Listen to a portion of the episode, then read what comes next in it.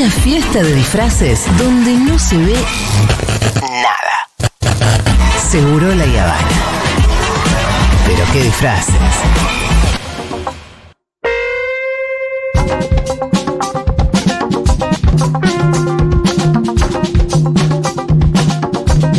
Muy bien, ya está Santiago Levín, ustedes ya saben, eh, porque lo hemos saludado hace solo un ratito. Eh, Santi, el paso del tiempo, esa es el, tema de la columna. Sí, este es un tema, es un título eh, muy ambicioso. Yo anuncio de entrada que voy a hacer un recorrido personal y modesto. Es todo un tema, lo decíamos fuera del aire, es el tema de la filosofía, de la finitud, el tema de la historia. No hay historia sin una noción del tiempo. Empiezo con un cortísimo poema de Luis de Góngora, siglo de oro de España. Si quiero por las estrellas saber tiempo dónde estás, miro que con ellas vas, pero no vuelves con ellas. ¿A dónde imprimes tus huellas que con tu curso no doy? Mas ay, qué engañado estoy, que vuelas, corres y ruedas, tú eres tiempo el que te quedas y yo soy el que me voy. Hermoso poema Sí. de Luis de Góngora, hermosísimo poema, que aparte toca en el siglo XVI eh, la relación entre la noción del tiempo y eh, la noción de las estrellas, el movimiento de los astros, eh, de donde nace la astronomía y también la astrología que mencionábamos hace un rato fuera del aire. Y también muestra cómo la obsesión por entender qué es el tiempo y el paso del tiempo eh, importa tanto al arte como a la ciencia y a la filosofía, que son tres cosas, son tres áreas netamente diferentes, que se cruzan pero son diferentes. Cuando yo era chico, en mi casa había un libro de historia que se llama Historia de la Humanidad, escrito por un holandés, eh, filólogo, es decir, un eh, amor por el conocimiento, quiere decir eso, la filología, por los textos, que se llamaba Hendrik van Loon, con L-O-O-N.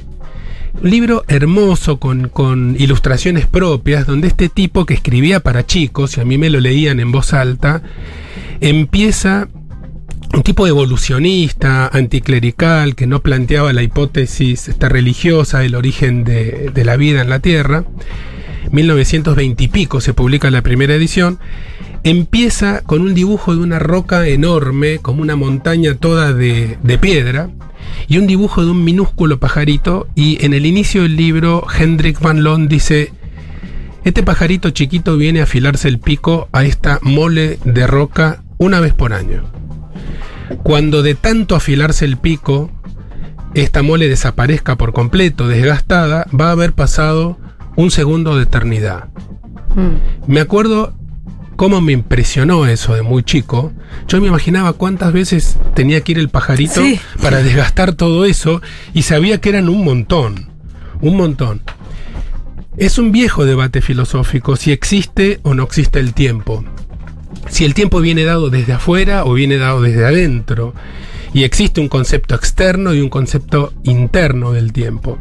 También toda la filosofía occidental viene muy marcada por lo que se llama este, el tiempo continuo, el tiempo como duración. Está el pasado atrás, el presente aquí y la flecha del tiempo, la flecha de la historia apunta hacia adelante y todos vamos hacia algún lado. Esto no solamente no es estrictamente necesaria así, sino que este, queda muy puesto patas para arriba. Este es- esta es la concepción del tiempo de la modernidad, desde la Revolución Francesa, el positivismo lógico, el iluminismo. Las nuevas teorías desde Einstein en adelante ponen esto patas para arriba eh, y otras cosmovisiones no occidentales también. Para el pueblo mapuche eh, no existe un tiempo lineal unidireccional, sino que es bidireccional. Uno puede tener el pasado por delante y el futuro por detrás. Cuando se cumple un año, el mapuche no envejece un año, sino que vuelve a nacer. Eh, las concepciones circulares del tiempo en las culturas orientales, donde todo tarde o temprano va a volver a pasar. Entonces tienen lo que nosotros decimos, qué paciencia que tienen este, lo de las culturas orientales, no es paciencia, es una, una cosmovisión distinta. Para nosotros, que estamos muy apretados por el tiempo medido en minutos, horas, en segundos, en semanas, tenemos esta ansiedad tan occidental con esta noción de pérdida del tiempo, perdemos el tiempo. Y Quiero mencionar también la noción de discontinuidad temporal, que es desde la fenomenología en adelante y la física moderna también, el tiempo histórico discontinuo del que hablaba también Michel Foucault, donde de pronto no pasa nada en 10 siglos y pasa todo en 5 años. Y eso en la experiencia subjetiva es muy fuerte cuando uno se enamora de alguien. Ustedes no tuvieron la sensación, vos te estás mirando los ojos a la persona amada, decís, ¿dónde estuviste todo este tiempo? ¿Cómo puede ser que yo haya vivido X años y que vos hayas estado en algún otro lado y yo haya perdido toda mi vida en vez de estar pasándola con vos? Este, se vive como una pérdida de tiempo. Es una forma muy occidental de enamorarse. Seguramente con otras cosmovisiones el amor se viviría distinto.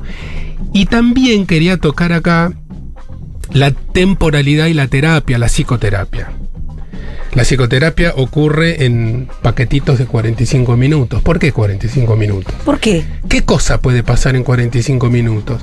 Eh, ¿Cuánto dura la terapia? Y eso se nos pregunta siempre al inicio. ¿Y esto cuánto va a durar? Son seis meses, son diez años, Sí. dura para siempre. ¿Tenemos derecho los terapeutas a no ponerle un eh, dentro del paradigma occidental en donde nosotros medimos cuánto dura el viaje en subte, cuánto sale el viaje en subte, cuántos minutos tardo caminando de la estación al consultorio de mi analista? ¿Cuántos minutos voy a estar ahí? ¿Me alcanzo a comprar un café para entrar con el café en la mano, quemándome? Che, si llevo café, le tengo que llevar café a mi analista. De paso, dejo la inquietud. Nunca se me había ocurrido. De paso, y a mí sí, se me ocurre todos los días, pero de paso dejo la Ojalá alguien inquietud. te lo llevara a café. Sí, Pero algunas- ¿a qué hora? semana de Pascua, le llevo un Depende- huevo a mi analista, dejo la la inquietud. hora. Por sí, eso sí, digo. a los analistas nos gustan los ¿A huevos de Pascua, los whisky, el este café, todo. Dildos no, pero porque no es pertinente simplemente, no porque no lo usen los analistas. Eh, ¿Por qué 45 minutos? Yo siempre pensé que era eh, para tener un ratito antes del próximo, para estudiar un poquito la ficha del que viene o, o relajarse un poquito antes del que viene. Relajarse está muy bien, a veces hay tiempo, a veces no. Un día voy a hacer una columna que se llame este el, em, la cocina del terapeuta. Me gusta. Me gusta, todo. ahora mismo. La próxima, la próxima, próximo lunes prometido. Quiero saber el backstage de la analista. todo lo ¿Qué que están pasa haciendo antes de que yo entre? Antes y después. El detrás ¿Cómo? del diván Sí. sería, ¿no? Total, hay mucho, mucho, mucho para decir ahí, mucho para decir. Empezando por una encuesta que, de la que yo participé hace muchos años, que les voy a contar el próximo lunes, de, de Burnout, ¿no? Y, y una de las preguntas era, ¿alguna vez deseó que no suene el próximo timbre? Esto continuará el próximo lunes. Pero digo, hay, no, no hay terapia sin temporalidad. Claro. Uno llega y uno cuenta su historia con una temporalidad, su biografía. La biografía tiene una temporalidad. Uno tiene un X número de años. Y ahí, este, eh, en- eh, si bien los terapeutas estamos acostumbrados y entrenados para trabajar con el fragmento, no necesitamos todo punto por punto desde el día que nació hasta hoy. Eso es algo muy interesante para saber a la, la gente que duda de hacer terapia o no. ¿Cómo le voy a contar toda mi vida a una persona claro. y no tenés que O sobre toda todo a la hora de cambiar de Y terapeuta. si tenés Sí. una Pentium Ah, pero el otro ya sabe un montón. 386 y le metes una interface, puede tardar tres horas en bajar toda esa información. No, no necesitamos de ninguna manera. Porque aparte eso. vos vas a caer con lo que te. Lo que- enseguida lo que, te- lo que desembuchás, enseguida lo que. Los que trabajamos empezar. de Batman y Bruno Díaz al mismo tiempo, o sea que yo soy psiquiatra y soy psicoterapeuta, a veces cuando la entrevista es una entrevista médica, sí tenés que hacer una entrevista más estructurada, porque vas a utilizar probablemente una medicación, pedir un estudio complementario. Y eso tiene sus tiempos y sus formas, pero en la escucha psicoterapéutica, lo que importa es el retazo, es el fragmento, es lo que pasó por ahí, el cometa que pasó por ahí, a la espera de que aparezca la pepita de oro. Entonces hay una temporalidad que también es continua y sobre todo es discontinua. Y la terapia sirve cuando el tiempo se hace discontinuo. Cuando la narración que cuenta el, el candidato, la candidata a paciente es muy obsesiva, muy cronológica, muy primero esto, después esto, después esto, después tuve mi primera menstruación, pero después nos mudamos a vivir a Carmen de Patagones. Pero tres meses más tarde se murió mi tía, entonces volvimos a ver a Sategui. Ese es el tiempo, ese es el tiempo continuo que no nos sirve ni al que consulta ni al que escucha. Ajá. Lo que sirve, y de ahí la asociación libre freudiana, está a la busca, a la búsqueda, a la pesca de esa discontinuidad, de ese tiempo discontinuo, de ese mundo interno con una subjetividad totalmente diferente donde de pronto hay un Big Bang subjetivo, y se juntan dos cosas, una asociación libre con una ocurrencia del momento, y plup, aparece la magia. Ahí es donde vale la pena este, el, el método que inventó Freud pasado por todos los filtros del presente, porque ya en su versión clásica no sirve más. Eh, tiempo es lo que no nos sobra. Tiempo es lo que vamos perdiendo, por eso Marcel Proust y En búsqueda del tiempo perdido, por eso Heidegger y Somos para la muerte, pero no siempre hablar de tiempo y del paso del tiempo es hablar de la muerte. Es hablar de cómo nuestras concepciones sobre el tiempo como materia de la experiencia humana modifican mucho el modo como encaramos cosas. Si uno va a tomar decisiones pensando que no quiere perder tiempo en boludeces, lo más probable es que pierda mucho tiempo. Eh, el tiempo discontinuo es el que nos interesa, es el tiempo del deseo, el tiempo que no tiene exactamente un, un reloj. Uno no debería ir a sesión mirando el reloj para ver cuántos minutos me quedan, sino más bien concentrarse en no estar concentrado y dejar que aparezca lo inesperado, lo discontinuo, lo que no necesariamente coincide ni lógica ni cronológicamente. Escúchame, Santi, ¿por qué son 45 minutos? Eso es una reverenda convención. Ah, ok, ok. Es solamente Yo no sé de dónde venía para tener los los 15 50. minutitos. Para mí para los 15 50. minutos. Yo me he extendido más Yo también. no pensaría- He tenido sesiones bastante más largas también. Vos sabés que mucha gente dice, toma como medida del amor cuántos minutos más te da tu terapeuta. Como medida del amor. Ah, mira, entonces me ¿Del amor de la porque- terapeuta? Sí, te dice, no, no, vos sabés que me debe haber visto muy mal porque estuve una hora y diez. Claro. O, no, a veces, a veces mi terapeuta me da, no me, a veces me saca los 45 minutos, pero a veces me da 10 minutos más. Como me quiere mucho. Soy su paciente favorito. Y a O veces te los que y te cortan quiere a- mucho. son dos cosas por- distintas. Por ahí porque ahora encontrarse con alguien eh, eh, menos 20 y Sony 20 y dice, bueno, no, te pero 10 minutos Juli, más. si, si te ven mal y te dan más, ese es porque es amor. Ok. Claro. Es UPA, vení que te hago UPA un rato. Pero los terapeutas tenemos distintas formas de hacer UPA. Sí, claro. Yo personalmente, que soy una- un ser humano ansioso, yo siempre digo en defensa propia que los ansiosos somos los que hacemos el mundo, este, y lo- lo- los pachorras no, eh, pero es simplemente para que me ataquen menos. También los que lo además rompen, ¿eh? Está También. contradiciendo toda tu, tu, tu, tu, tu Todo lo que acabo de decir. No, no, no, no, no, pero la columna es, este, es una propuesta. Después yo soy un pobre pecador lleno de defectos. Ok. Este, la, el, el- el ansioso está pensando cómo aprovechar mejor, si le dan o no le dan, si soy el paciente favorito. Yo como terapeuta no puedo estar demasiado, demasiado tiempo. Soy bueno en periodos cortos, Ajá. eh, pero Sos como Messi, caminar la cancha un rato largo y cuando. mi hacer- manera de mimar es que si me contactan respondo enseguida. Bien. Enseguida, creo que sin excepción, y cualquier día y a cualquier hora. En cambio, no me pidas que esté callado la boca 50 minutos porque no puedo. Cada cual lo hace desde su propia neurosis, desde su propia biografía. Pero existe un tiempo, para redondear, que no es el tiempo lineal. Así que agarrá, googleá, lee, lee Sigmund Bauman, lee Modernidad Líquida, lee sobre cosmovisiones de otras culturas, cómo piensan el tiempo otras culturas, cómo piensan el yo, el nosotros, el propósito de la vida, el contacto con la naturaleza. Nuestra visión lineal, cronológica y eh, empaquetada del tiempo es totalmente coincidencia con, la llegada del sistema capitalista, con este, la filosofía individualista y meritocrática y con un determinado tipo de diseño del mundo en el cual lo que importa es cuán eficiente uno es para el sistema.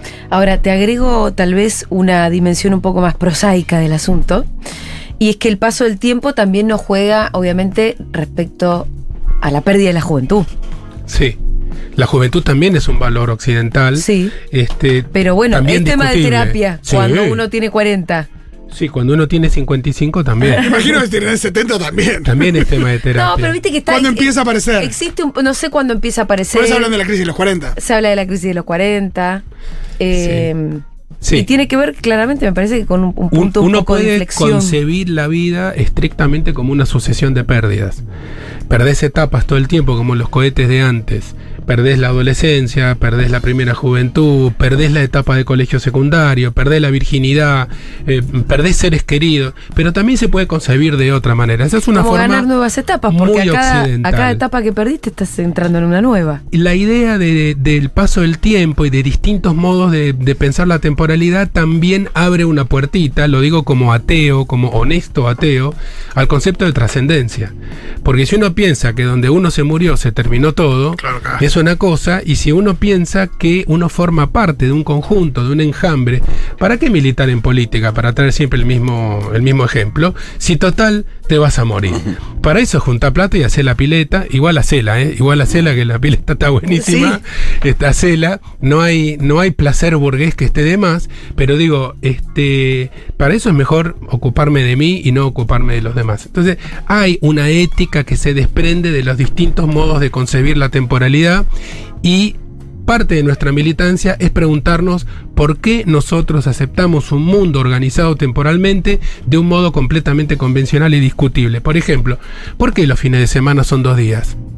¿Por qué se descansa el domingo? ¿Por qué se labura de lunes a viernes? Más allá de la crisis laboral actual en el mundo y de la disminución de la jornada laboral, más allá de lo estrictamente práctico y económico, ¿cómo podemos nosotros, cómo podríamos en el mejor de los mundos distribuir nuestras horas de trabajo y de descanso?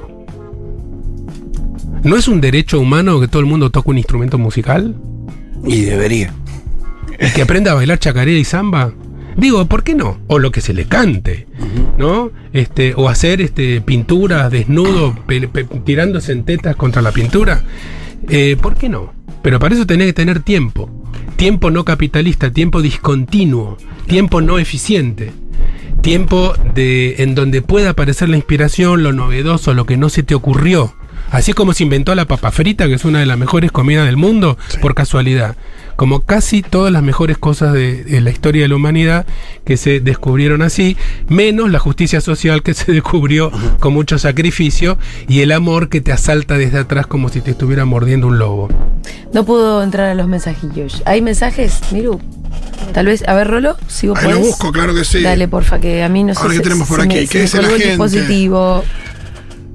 Se me Acá colgó. dicen, en la cultura aymara dicen que el futuro está a nuestras espaldas, por eso nunca podemos verlo. Delante solo está nuestro pasado, por eso podemos, lo podemos visitar. Mirá qué interesante. Tiene todo el sentido del mundo. Tiene todo el sentido del mundo, por supuesto. Y eso, eso como, como cosmovisión, cambia todo. Cambia eh, cómo organizas tu día, cómo crías a tus hijos, cuáles son los objetivos que te planteaste en el día. Si vos lo pensás así, prácticamente no existe esa idea persecutoria, hija de puta y de yuta, perdón, de pérdida de tiempo. Es, es, un, es un concepto, me sale en chileno, es un concepto harto innecesario. El ocio es revolucionario, dicen por aquí. Ay, yo tengo tiempo, pero ¿Era soy que pésimo para columna las que artes. citábamos al filósofo mm, eh, surcoreano? Byung-Chul Han. Byung-Chul Han, que habla de rascarse los huevos, de acuerdo a lo que me han dicho. Sí, sí, Sí, sí. sí. Yo se le La pregunté necesidad a- de rascarse los huevos. Hablamos de Sí, eso sí, el- la- sí, día. sí, sí.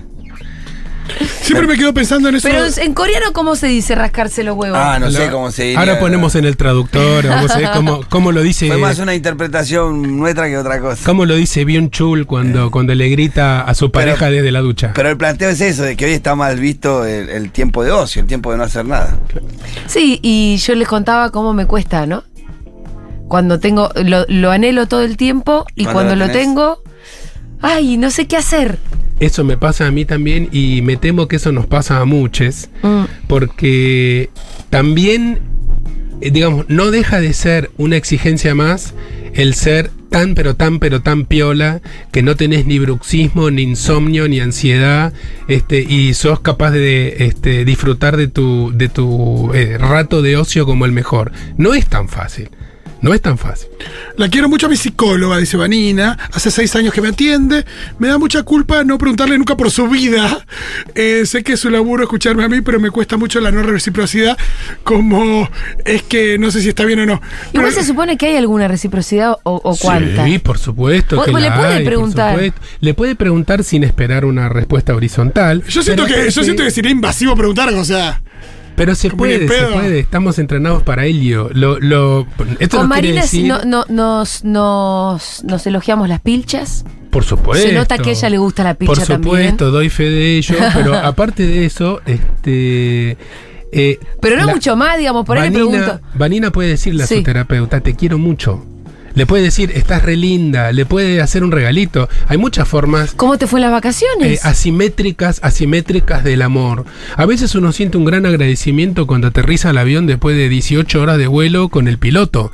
Pero vos no le pedís el nombre y el apellido para mandarle un, un corazón de chocolate. Sí, pero es verdad que todo el mundo cuando aterriza a veces lo aplaude y uno no aplaude a su psicóloga. Aplaudila si querés. Sí, debería aplaudirla. En varias intervenciones la verdad que debería aplaudirla.